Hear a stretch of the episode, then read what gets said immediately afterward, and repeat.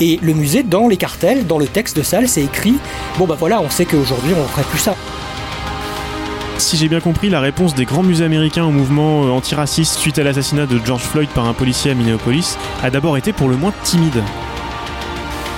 Sur la façade atlantique, dans les musées des villes qui ont un passé colonial, donc comme Bordeaux, je le disais, ou aussi Nantes ou La Rochelle, on arrive à évoquer l'esclavage comme euh, avec une certaine franchise.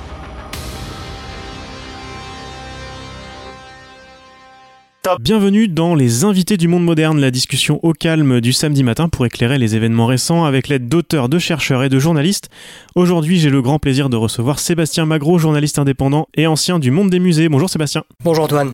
Je voulais t'inviter ce matin pour discuter de l'impact sur les musées du mouvement Black Lives Matter aux États-Unis, mais aussi en France, puisque c'est un sujet que tu connais bien, et tu as entrepris de réaliser une veille sur les différentes réponses des institutions culturelles à travers le monde. Tu as d'ailleurs écrit un excellent article sur le sujet pour Slate.fr qui a été publié en début de semaine. Je mets le lien pour nos auditeurs dans les notes de l'épisode. Pour commencer, j'avais envie d'évoquer cette petite polémique récente qui a été amplifiée par des médias qui l'ont déformée autour du film Autant n'emporte le vent. Une des plateformes de VOD de HBO lui a ajouté une mise en contexte pour expliquer son fond raciste aux spectateurs de 2020. On est loin d'une censure et c'est finalement assez proche d'un truc qu'on connaît depuis longtemps, le cartel à côté d'une œuvre ou le discours d'une exposition. Dans les musées, il y a une réflexion depuis longtemps sur les sujets de présentation plus inclusive des collections, avec les questions de racisme mais aussi de genre, et la question ô combien importante de la constitution des collections. On ne va pas refaire l'histoire de ce mouvement de fond ce matin, mais je sais que c'est un sujet qui t'intéresse. Peux-tu nous donner quelques exemples de la façon dont cet effort de contextualisation peut se manifester? Il y a un sujet sur lequel moi je travaille depuis longtemps et sur lequel j'observe et que je connais un petit peu plus, c'est euh, la dimension réflexive des établissements. C'est-à-dire, la réflexivité, c'est la, la capacité à pouvoir prendre du recul en fait euh, sur ses propres pratiques, euh, sur sa propre manière de procéder. Euh, et ne pas croire que tout ce qu'on fait ou tout ce qu'on vit c'est naturel entre guillemets c'est normal et voilà et comprendre que tout ça ce sont des choses qui sont construites et qui sont structurées par une influence sociale un contexte social une culture etc Bon, je fais, je suis désolé, je fais de la sociologie à la hache en fait, de la sociologie de comptoir, donc j'espère que les sociologues qui nous écoutent me pardonneront. Mais il faut voir que dans les établissements publics, dans les établissements culturels, dans les musées, la réflexivité, en fait, euh, c'est pas quelque chose qu'on a souvent, enfin que moi j'ai pu souvent observer. Et euh, je cite un exemple que je donne souvent quand j'en parle, c'est l'exemple du Muséum d'histoire naturelle de Bruxelles, qui est pour moi un des meilleurs musées euh, du monde. Alors j'ai évidemment pas, pas visité tous les musées du monde, mais j'en ai visité quand même quelques-uns. Et euh, ce musée-là, ce qui m'intéresse dans sa posture, c'est qu'il a vraiment une dimension critique sur sa propre histoire et euh, il y a une, une, partie de, de l'accrochage qui est consacrée à l'histoire de l'institution, dans lequel le musée raconte que, euh, par exemple, à un moment donné, il est présenté un couple de gorilles et un petit gorillon. Et on nous explique qu'en fait, pour faire ces trois spécimens naturalisés, il a fallu décimer une quarantaine de gorilles. Parce qu'on a un morceau qui vient d'un individu, puis un autre morceau qui vient d'un autre individu, puis on assemble tout ça, puis on arrive à faire trois spécimens qui ont l'air d'être des gorilles complets, alors qu'en fait, ils sont faits de, de, plusieurs morceaux. Et le musée, dans les cartels, dans le texte de salle, c'est écrit, bon bah voilà, on sait qu'aujourd'hui, on ferait plus ça parce que c'est une honte de décimer 40, 40 euh, euh, individus qui sont des animaux pour le, simple plaisir d'avoir le, le plaisir d'en, montrer des, échantillons euh, empaillés, entre guillemets, naturalisés, à vrai dire. Il y a un autre moment de, cette exposition aussi où le musée explique qu'à un moment donné, dans le courant du 19e siècle, un des chercheurs de l'établissement a décimé un batracien, il me semble, du Pacifique et en gros, on, est quasiment sûr qu'il l'a, il, tué, les a tués en, intégralité, en fait, pour les étudier. Enfin, il les a étudiés, et en fait, finalement, il a, amené l'extinction de cette, euh, cet euh, individu-là, en fait, cet, euh, cet animal. or, le musée, en fait, dans les cartels et dans les textes, dit bah, aujourd'hui, on sait qu'on a fait une erreur. Ça, ça ne pourrait plus se passer comme ça. Et en fait, voilà, c'est cette dimension-là de réflexivité que on observe très peu dans les musées et que par exemple je n'observe jamais dans les musées français. Là où les institutions culturelles de nos pays occidentaux sont embêtées, tu viens de l'évoquer un petit peu, c'est que leur fondation même, à commencer par la constitution des collections, est souvent problématique, notamment parce qu'elle est enracinée dans l'histoire coloniale. J'en avais parlé un petit peu l'été dernier, je vous mets le lien dans les notes de l'épisode, notamment avec cet extrait d'un texte très connu et puissant de Victor Hugo lu par Alexis Poulain. Un jour, deux bandits sont entrés dans le palais d'été. L'un a pillé, l'autre a incendié. La victoire peut être une voleuse, à ce qu'il paraît. Une dévastation grande du palais d'été s'est faite de compte à demi entre les deux vainqueurs. On voit mêler à tout cela le nom d'Elgin qui a la propriété fatale de rappeler le Parthénon. Ce qu'on avait fait au Parthénon, on l'a fait au Palais d'été, plus complètement et mieux, de manière à ne rien laisser. Tous les trésors de toutes nos cathédrales réunies n'égaleraient pas ce splendide et formidable musée de l'Orient. Il n'y avait pas seulement là des chefs-d'œuvre d'art, il y avait un entassement d'orfèvrerie. Grand exploit Bonoben. L'un des deux vainqueurs a rempli ses poches. Ce que voyant, l'autre a rempli ses coffres. Et l'on est revenu en Europe, bras dessus, bras dessous, en riant. Telle est l'histoire des deux bandits. Nous, Européens, nous sommes les civilisés. Et pour nous, les Chinois sont les barbares. Voilà ce que la civilisation a fait à la barbarie. Devant l'histoire, l'un des deux bandits s'appellera la France. L'autre s'appellera l'Angleterre. Et on en vient donc à la situation actuelle. Sébastien, si j'ai bien compris, la réponse des grands musées américains au mouvement euh, antiraciste suite à l'assassinat de George Floyd par un policier à Minneapolis a d'abord été pour le moins timide. Oui, il y a eu des réactions maladroites qui tendaient un peu vers l'affichage. Je pense euh, au Getty Museum de Los Angeles, par exemple, qui a eu un premier message plutôt bancal que la direction a tenté de rattraper avec une deuxième publication. Ce qui est compliqué, c'est que dans certaines institutions, on a voulu afficher un soutien aux communautés noires, par exemple en publiant un carré noir sur Instagram lors de Blackout Tuesday, mais euh, ces institutions semblaient ignorer qu'il y a dans leurs équipes et dans leur public des personnes africaines-américaines. Ça ressemble un peu aux communications que j'ai vues des marques finalement euh, qui sont qui sont engouffrées là-dedans euh, sans forcément avoir un, un, réel discours et en avoir cherché beaucoup plus loin que le carré noir pour dire qu'on fait partie du mouvement quoi. Oui, c'est un peu le risque. C'est un peu le risque. C'est-à-dire qu'on se retrouve justement avec des, effets d'annonce, en fait, de l'affichage en fait uniquement, où c'est facile d'afficher sa solidarité, mais sans forcément euh, que ce message soit suivi de d'actes. Comme je, on le disait tout à l'heure, c'est pourtant des sujets qui travaillent le monde des musées depuis un depuis un petit moment, euh, et donc avec le temps là, certaines institutions se sont engagées un peu plus sérieusement. Est-ce que tu pourrais nous donner quelques exemples? Alors oui, je pense au Brooklyn Museum, qui, euh, comme son nom l'indique, est le musée de Brooklyn, donc l'un des cinq euh, boroughs de New York. Euh, depuis toujours, ce musée a un ancrage local important. Il travaille avec des publics locaux, avec des associations militantes. Donc je pense que pour lui, il y a un enjeu un peu plus sérieux, on va dire, d'engagement. Ensuite, si on se rapproche en Europe, à Londres, on peut également citer le Muséum d'histoire naturelle, qui a publié dans, en écho à l'actualité un article sur son blog qui revenait sur le racisme structurel dans les musées euh, je pense aussi à la Tate, au Musée d'art moderne et contemporain de, Londres, qui a rassemblé sur son site web une série de ressources autour des artistes noirs et de leurs œuvres et de leurs histoires. Et plus près de nous encore, on a la Fédération des musées de Bruxelles qui a publié un communiqué que j'ai trouvé vraiment intéressant avec un message assez fort. Euh, ce texte rappelait que l'histoire en fait des musées est intimement liée à l'histoire coloniale et euh, ce texte rappelait également le rôle social que les musées ont aujourd'hui. Et d'ailleurs, c'est ce qu'on entend beaucoup depuis quelques années. Les musées ne sont pas neutres. Enfin, c'est quelque chose que j'ai beaucoup entendu, euh, notamment en Angleterre. Je sais pas si c'est un mouvement spécialement anglais ou si, si ça a fait boule de neige un peu partout. Alors le hashtag euh, Museum are not neutral a été lancé par euh, des professionnels de musées américains euh, et il a été en effet repris, il a eu un, écho de manière internationale. ce qu'il faut voir c'est que il fait aussi je crois un peu écho à une, discussion, enfin un, échange un peu tendu qu'il y a eu ces derniers, ces derniers mois autour de la, définition des musées. donc l'ICOM qui est le Conseil international des musées a proposé de refondre la définition officielle des musées et euh, on voit qu'il y a eu en fait euh, des, tensions entre différents euh, camps ou différents, différentes tendances des professionnels de musées avec certains et certaines qui allaient plus vers une dimension très inclusive avec un rôle social important du musée au sein de la société et d'autres qui sont peut-être un peu plus conservateurs ou conservatrices et qui essayaient de rester sur une dimension beaucoup plus proche de le musée c'est l'objet avant tout et les communautés locales c'est un peu moins important. Bon, je, caricature un peu, enfin je, simplifie, hein, c'est plus complexe que ça. Et côté français, alors, euh, ce que je voyais dans ton article pour Slate, que euh, bah, côté français, c'était un, un, petit peu plus timoré et ça s'expliquait aussi par euh, l'histoire qu'on a rappelée en début d'interview? Alors, en effet, dans les musées français, c'est en effet un sujet un petit peu délicat. les principaux musées concernés, comme le Louvre, Orsay, le musée de l'immigration, le Quai Branly, le Muséum d'histoire naturelle ou encore le musée de l'homme, ils n'ont pas réagi tout de suite. Ou alors euh, ils ont réagi en valorisant quelques ressources sur leurs réseaux sociaux, mais à l'heure actuelle, aucun ne propose vraiment de contenu euh, sur son site web, euh, sur, sur les questions qui nous occupent actuellement, en fait, sur l'actualité. En revanche, quand on sort de Paris, on voit qu'il y a des musées qui sont moins prestigieux, qui sont peut-être moins identifiés dans les médias, qui eux ont réagi. dans la préparation de mon article pour Slate, j'ai discuté avec Katia Kukoka, qui est la conservatrice en chef du musée d'Aquitaine à Bordeaux, et c'est la seule institution qui a évoqué la décolonisation des musées dans un tweet. Euh, ce tweet en fait s'inscrit dans le prolongement des actions que le musée d'Aquitaine accomplit sur le terrain pour intégrer l'histoire coloniale dans son propos. Elle m'a raconté que sur la façade atlantique, dans les musées des villes qui ont un passé colonial, donc comme Bordeaux, je le disais, ou aussi Nantes ou La Rochelle, on arrive à évoquer l'esclavage euh, avec une certaine franchise en fait, hein, avec, euh, avec une certaine honnêteté.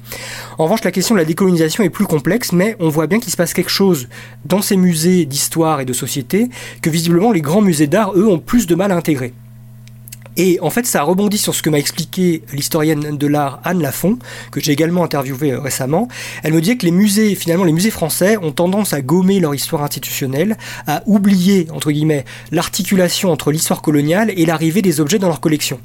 Par exemple, on peut considérer que le Louvre, le musée du Louvre, est un peu le, premier musée colonial de France, puisque une grande part de ses collections est basée sur des campagnes euh, de Napoléon, et plus largement sur l'histoire des conquêtes militaires. Or, cette histoire, elle n'est pas toujours racontée, ou alors très peu, dans les musées d'art qui ont tendance à se considérer comme hors de l'histoire. Pour Anne Lafont, ce qui leur permet de ne pas se sentir visés lorsque des événements comme le mouvement Black Lives Matter ou les euh, manifestations contre le racisme et les violences émergent, ce qui ne veut pas dire que ces musées ne vont pas traiter ces thématiques, mais souvent, euh, ces institutions refusent d'entendre la parole des publics.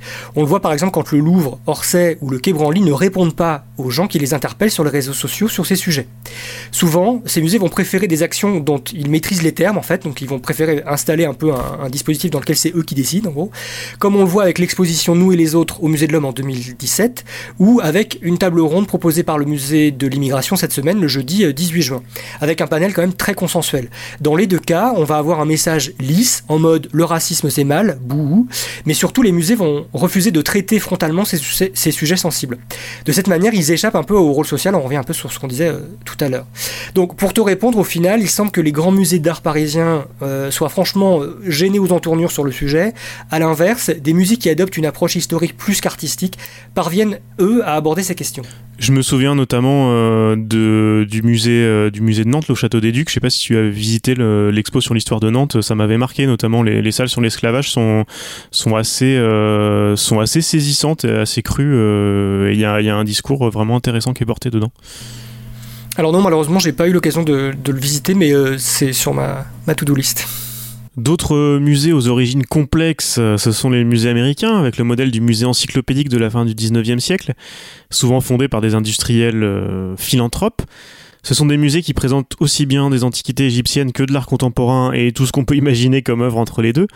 Celui de Détroit est l'un des plus anciens et des plus impressionnants. Je ne sais pas si tu as déjà eu l'occasion de le visiter, Sébastien. Non, malheureusement, je ne connais pas le, Detroit Institute of Art. J'en parle parce que lundi, euh, Andrea Montiel Schumann, l'une des employées du musée, a démissionné et a publié sa lettre de démission en ligne, provoquant une discussion sur plusieurs sujets importants. Andrea était donc jusqu'à cette semaine en charge de projets numériques à destination des visiteurs du musée de Détroit. Elle parle longuement des frictions entre une hiérarchie aux origines et au parcours peu variés orientés vers la stratégie financière et des professionnels comme elle, et puis elle explique que ce qui a fini de la convaincre de partir, c'est le mépris de cette même hiérarchie pour les communautés locales, notamment hispaniques et amérindiennes. Je vous mets le lien dans les notes de l'épisode pour aller lire ce texte fort. Sébastien, c'est assez rare d'entendre ces voix-là, mais elles sont de plus en plus présentes. En fait, je, pense que la lettre de Andrea Montiel de Schumann est vraiment un, geste fort et assez courageux euh, de sa part, parce que c'est vrai qu'elle euh, le dit elle-même, hein, elle, est consciente qu'elle met quelque part euh, en, question ou en danger sa, carrière ultérieure. comme elle le dit aussi elle-même, j'espère que ce ne sera pas le cas et j'espère que son message sera entendu. moi, ce que j'y vois, alors là, pour le coup, on, sort un peu de mon, de mon rôle actuel de journaliste, mais plus, je vais plutôt m'appuyer sur mon expérience d'ancien de, musée, c'est que ça fait quand même écho, ce qu'elle évoque, ça fait écho à ce que j'ai pu entendre euh, et ce que j'entends aussi encore parfois de, la part de mes contacts euh, dans les établissements. C'est que euh, surtout dans les plus gros établissements, c'est un peu moins le cas dans les plus petits, mais ça joue aussi, il peut y avoir en effet une certaine souffrance au travail. c'est paradoxal parce que souvent quand on dit moi je travaille dans un musée, les gens ont des étoiles dans les yeux et disent ah mais c'est formidable, ça doit être vachement cool et tout. Et dans l'absolu au quotidien c'est vrai, on peut pas le nier, hein, travailler avec des collections, c'est pas du tout la même chose que de vendre je sais pas moi, des petits pois ou, des baskets, quoi, en fait. Hein. C'est clair que c'est une richesse et c'est quelque chose de formidable. Mais en effet, on peut se retrouver avec des situations de management qui deviennent compliquées, où on se retrouve à douter de ce qu'on fait et de pourquoi on le fait. Euh, on peut être euh, mis en, délicatesse, enfin, dans, des situations délicates avec son, management, en effet, parce qu'il y a une incompréhension entre ce qui se passe, entre ce qui est vécu par les agents au quotidien et euh, ce, que, vivent aussi les publics, ou ce que, les publics, ce dont les publics peuvent faire, se faire l'écho, en fait, ce dont ils peuvent parler, notamment sur les réseaux sociaux, et qui n'est pas forcément entendu euh, par euh, l'institution elle-même, ou par la, direction, par la hiérarchie. Et finalement, c'est pour ça que moi, je pense qu'on est, on est quand même vraiment au, cœur du sujet. C'est-à-dire qu'évidemment, il ne s'agit pas de racisme directement, encore que Andrea Montiel de Schumann euh, parle de cette question-là, puisqu'elle est mexicaine, enfin en tout cas d'origine latina. Elle est mexicaine, ouais. Il y a, il y a vraiment un enjeu en fait de, de, prendre en considération les gens, les agents qui travaillent à l'interne dans les établissements et les publics sans lesquels les institutions ne seraient rien, parce que sinon, euh, bah, ça devient euh, éventuellement un service d'archives. Je dis ça avec tout le respect que j'ai pour les gens qui travaillent dans les services d'archives, mais si votre musée n'est pas visité, il devient juste une réserve en fait. Euh, or, il arrive parfois que les gens qui dirigent les établissements, que ce soit en France ou à l'international, aient tendance à se parler un peu entre eux, à oublier qu'ils euh, ne sont pas une élite, euh, justement, euh, on, revient un peu à ce qu'on disait en, début d'interview, qui ne sont pas détachés, qu'ils sont dans le monde et qu'ils font partie de la société comme tout le monde. Et on a du coup une sorte de décalage qui s'inscrit entre cette, ce top management, même si le terme, l'anglicisme est un petit peu barbare, et aussi bien voilà les, agents en dessous qui produisent du contenu au quotidien, qui, font tourner le musée en fait, hein, qui, assurent les missions du musée, et puis les publics il n'est pas rare que euh, certains des messages qui sont relayés par les community managers dans les établissements ne soient pas entendus à l'interne. C'est-à-dire que euh, on a. Ben, j'ai interviewé aussi une, une community manager euh, anonyme pour, dans le cadre de mon, article pour Slate qui m'indiquait qu'elle, elle a relayé l'information auprès de sa hiérarchie sur ce qui se passait avec Black Lives Matter et puis les, les manifestations. Et en gros, ben, on l'a remercié poliment à peu près. Donc voilà, donc ça après, je rentrerai pas dans, dans des conjectures sur savoir comment est-ce que euh, qu'est-ce qui explique tout ça mais c'est vrai qu'il y a plusieurs facteurs à mon avis qui, qui, expliquent tout ça.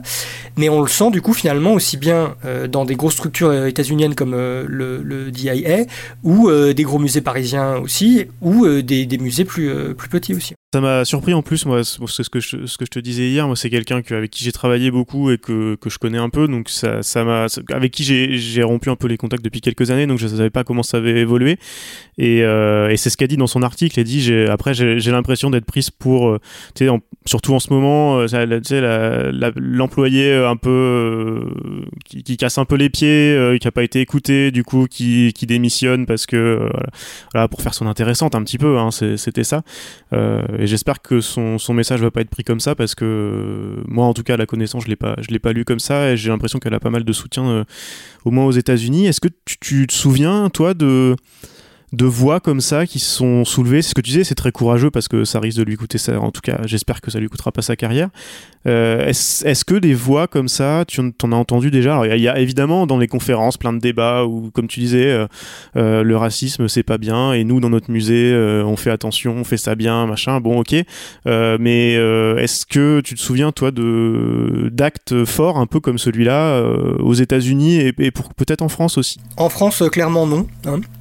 Euh, pour une raison assez simple, c'est que euh, déjà la plupart euh, enfin, les agents de musée sont soit des fonctionnaires, soit des agents contractuels. Donc à ce moment-là, ils ont un, contrat euh, avec l'État. Ils sont en CDI ou en CDD, mais ils sont, ils sont en contrat avec l'État.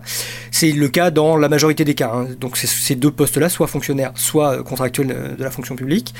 après, il y a d'autres cas. Hein. Je ne rentre pas dans les détails, mais il y a, des cas, il peut, ça peut être, on peut être fonctionnaire territorial ou etc. Et il y a encore le cas des fondations privées ou des, musées privés, mais ça c'est quand même ultra minoritaire en France.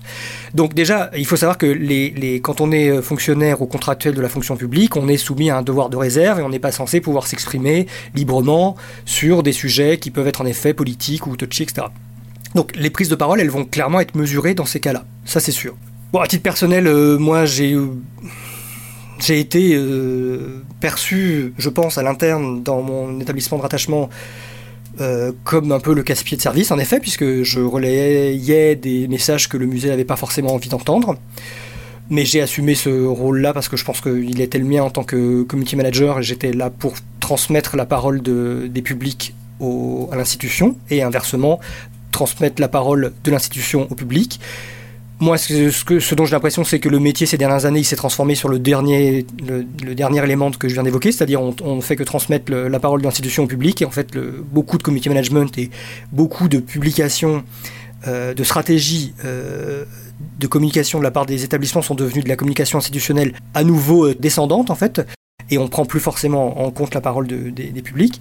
Pour revenir sur ta question, euh, ce que j'ai pu observer par contre, c'est que euh, dans plusieurs établissements, notamment aux États-Unis et en Grande-Bretagne, il y a des comptes, notamment sur des comptes Twitter, qui émergent, Museum Workers notamment, Museum Detox aussi, de mémoire, qui est sur Insta, je crois, et sur Twitter, euh, où là, en fait, on a des, des, euh, bah, professionnels de musée qui euh, se rassemblent et qui vont proposer des éléments pour déjà un peu déconstruire un peu le, mythe voilà, du caractère idyllique de travailler dans un établissement, dans un musée, parce que parfois ça peut être compliqué aussi, il peut y avoir des, des choses auxquelles on est confronté, parce que justement, voilà, le racisme institutionnel, il est, on le retrouve aussi à l'intérieur dans les établissements. Et euh, voilà, c'est pour répondre à ta question, cette, cette parole-là, on la voit émerger, mais en effet très peu. Et de ce que tu connais des musées français, est-ce que tu penses qu'on peut passer euh, au-delà de la, de la, posture, de la communication? Parce que c'est ce que je disais, c'est l'intérêt du, du musée aussi. C'est évidemment, c'est qu'il soit dans son temps et dans, dans la société. Euh. Est-ce que enfin, tu penses que les musées français et internationaux, mais au moins pour les Français, vont vont sauter le pas et, s'emparer de ces sujets-là ou, ou tu plus pessimiste que ça? Il y a deux choses. Moi, je ne pense pas qu'ils vont vraiment sauter le pas. Enfin, je ne crois pas. Je pense qu'ils vont continuer sans doute à faire euh, ce qu'ils savent faire et ce qu'ils estiment être euh, juste, c'est-à-dire un peu ce que je disais tout à l'heure sur la table ronde que j'évoquais pour le organisée par le musée de l'immigration, où en fait euh, on a quelque chose qui est quand même bien dans les clous sur le ton le racisme c'est mal, mais quand on voit le panel qui a été invité, c'est pas du tout des gens qui vont remettre en question ce discours-là. Et animé par Renaud Dely, j'ai vu. Hein. Voilà. Donc du coup du coup, voilà, moi j'ai pas l'impression, enfin j'ai pas le sentiment que, ça puisse euh, vraiment émerger, enfin qu'il puisse y avoir un, vrai débat franc là-dessus dans les grands établissements d'art, comme on l'expliquait en début d'interview. En revanche, j'ai vraiment le sentiment qu'il se passe quelque chose, enfin c'est pas un sentiment, je peux t'assurer qu'il se passe quelque chose depuis quelques années déjà dans euh, ce qu'on appelle les musées d'histoire, les musées de société, les musées de civilisation. Euh, notamment, donc on a cité ceux de, de, Bordeaux, de La Rochelle, de Nantes, mais on peut citer aussi le musée dauphinois à Grenoble, euh, le musée Arlatan à Arles, des, musées comme ça qui sont vraiment sur des ancrages locaux, peuvent parfois avoir euh, un peu plus d'audace, je dirais, pas forcément plus de liberté ou de latitude, parce que c'est des musées aussi qui relèvent de, la municipalité, donc un changement de couleur locale, de couleur politique de municipalité peut aussi influer sur la politique de l'établissement, enfin sur, son message, ça, ça s'est vu, c'est pas exclu, hein, où il peut y avoir en tout cas des tentatives de récupération du message de, l'établissement. Mais il y a quand même quelque chose qui se passe euh, à ce niveau-là. Et donc je dirais que il y a aussi d'ailleurs un autre, je pense aussi un autre, une autre structure qui est la FEMS, la Fédération des écomusées et musées de société, qui elle en fait est euh, une, association qui rassemble pas mal d'acteurs, euh, voilà, de, de, plus petits musées entre guillemets évidemment, euh, qui sont pas les gros paquebots euh, parisiens, et euh, qui peuvent être plus à même de se remettre aussi en question, tout simplement parce que c'est aussi des musées dans lesquels on pratique davantage les sciences humaines et sociales, et dans lesquels il peut y avoir peut-être un peu plus de réflexivité qu'on l'observe dans les musées d'art qui, eux, euh, ont une culture parfois un peu plus euh, conservatrice. On le sait, c'est des questions qui vont beaucoup plus loin, euh, un peu dans, bah, forcément dans, l'économie aussi beaucoup. Enfin, je vais pas encore tout ramener à la tech, mais c'est des questions qu'on a aussi dans la Silicon Valley, même dans la French Tech. je voyais un article des Échos aujourd'hui qui recommençait en disant la French Tech est très discrète sur ces questions parce que bah, il y a zéro diversité dans la French Tech. c'est aussi cette question de diversité dans les instances dirigeantes et ça commence à bouger un petit peu, notamment au musée du Quai Branly. Alors c'est vrai qu'il y a en effet un enjeu de, de politique des représentations, je dirais. Euh, on a vu donc la nomination d'Emmanuel Casarero, qui est euh, donc le nouveau président du Quai Branly. Euh, c'est à ma connaissance la première fois qu'un homme racisé, donc un homme non blanc, puisque Emmanuel Casarero est kanak, c'est la première fois qu'un homme racisé va diriger en fait un établissement culturel de cette envergure-là en métropole. Et c'est vrai que c'est quand même à cet égard-là, c'est quand même un signal fort. Euh, après, on verra comment ça se, ça se concrétise, qu'est-ce que ça veut dire pour l'institution. Mais il est sûr que ces questions de racisme euh, institutionnel sont forcément liées euh, avec cette, cette question de politique des représentations. Et il est sûr que c'est par là que ça se passe, c'est par là que ça passe aussi. Top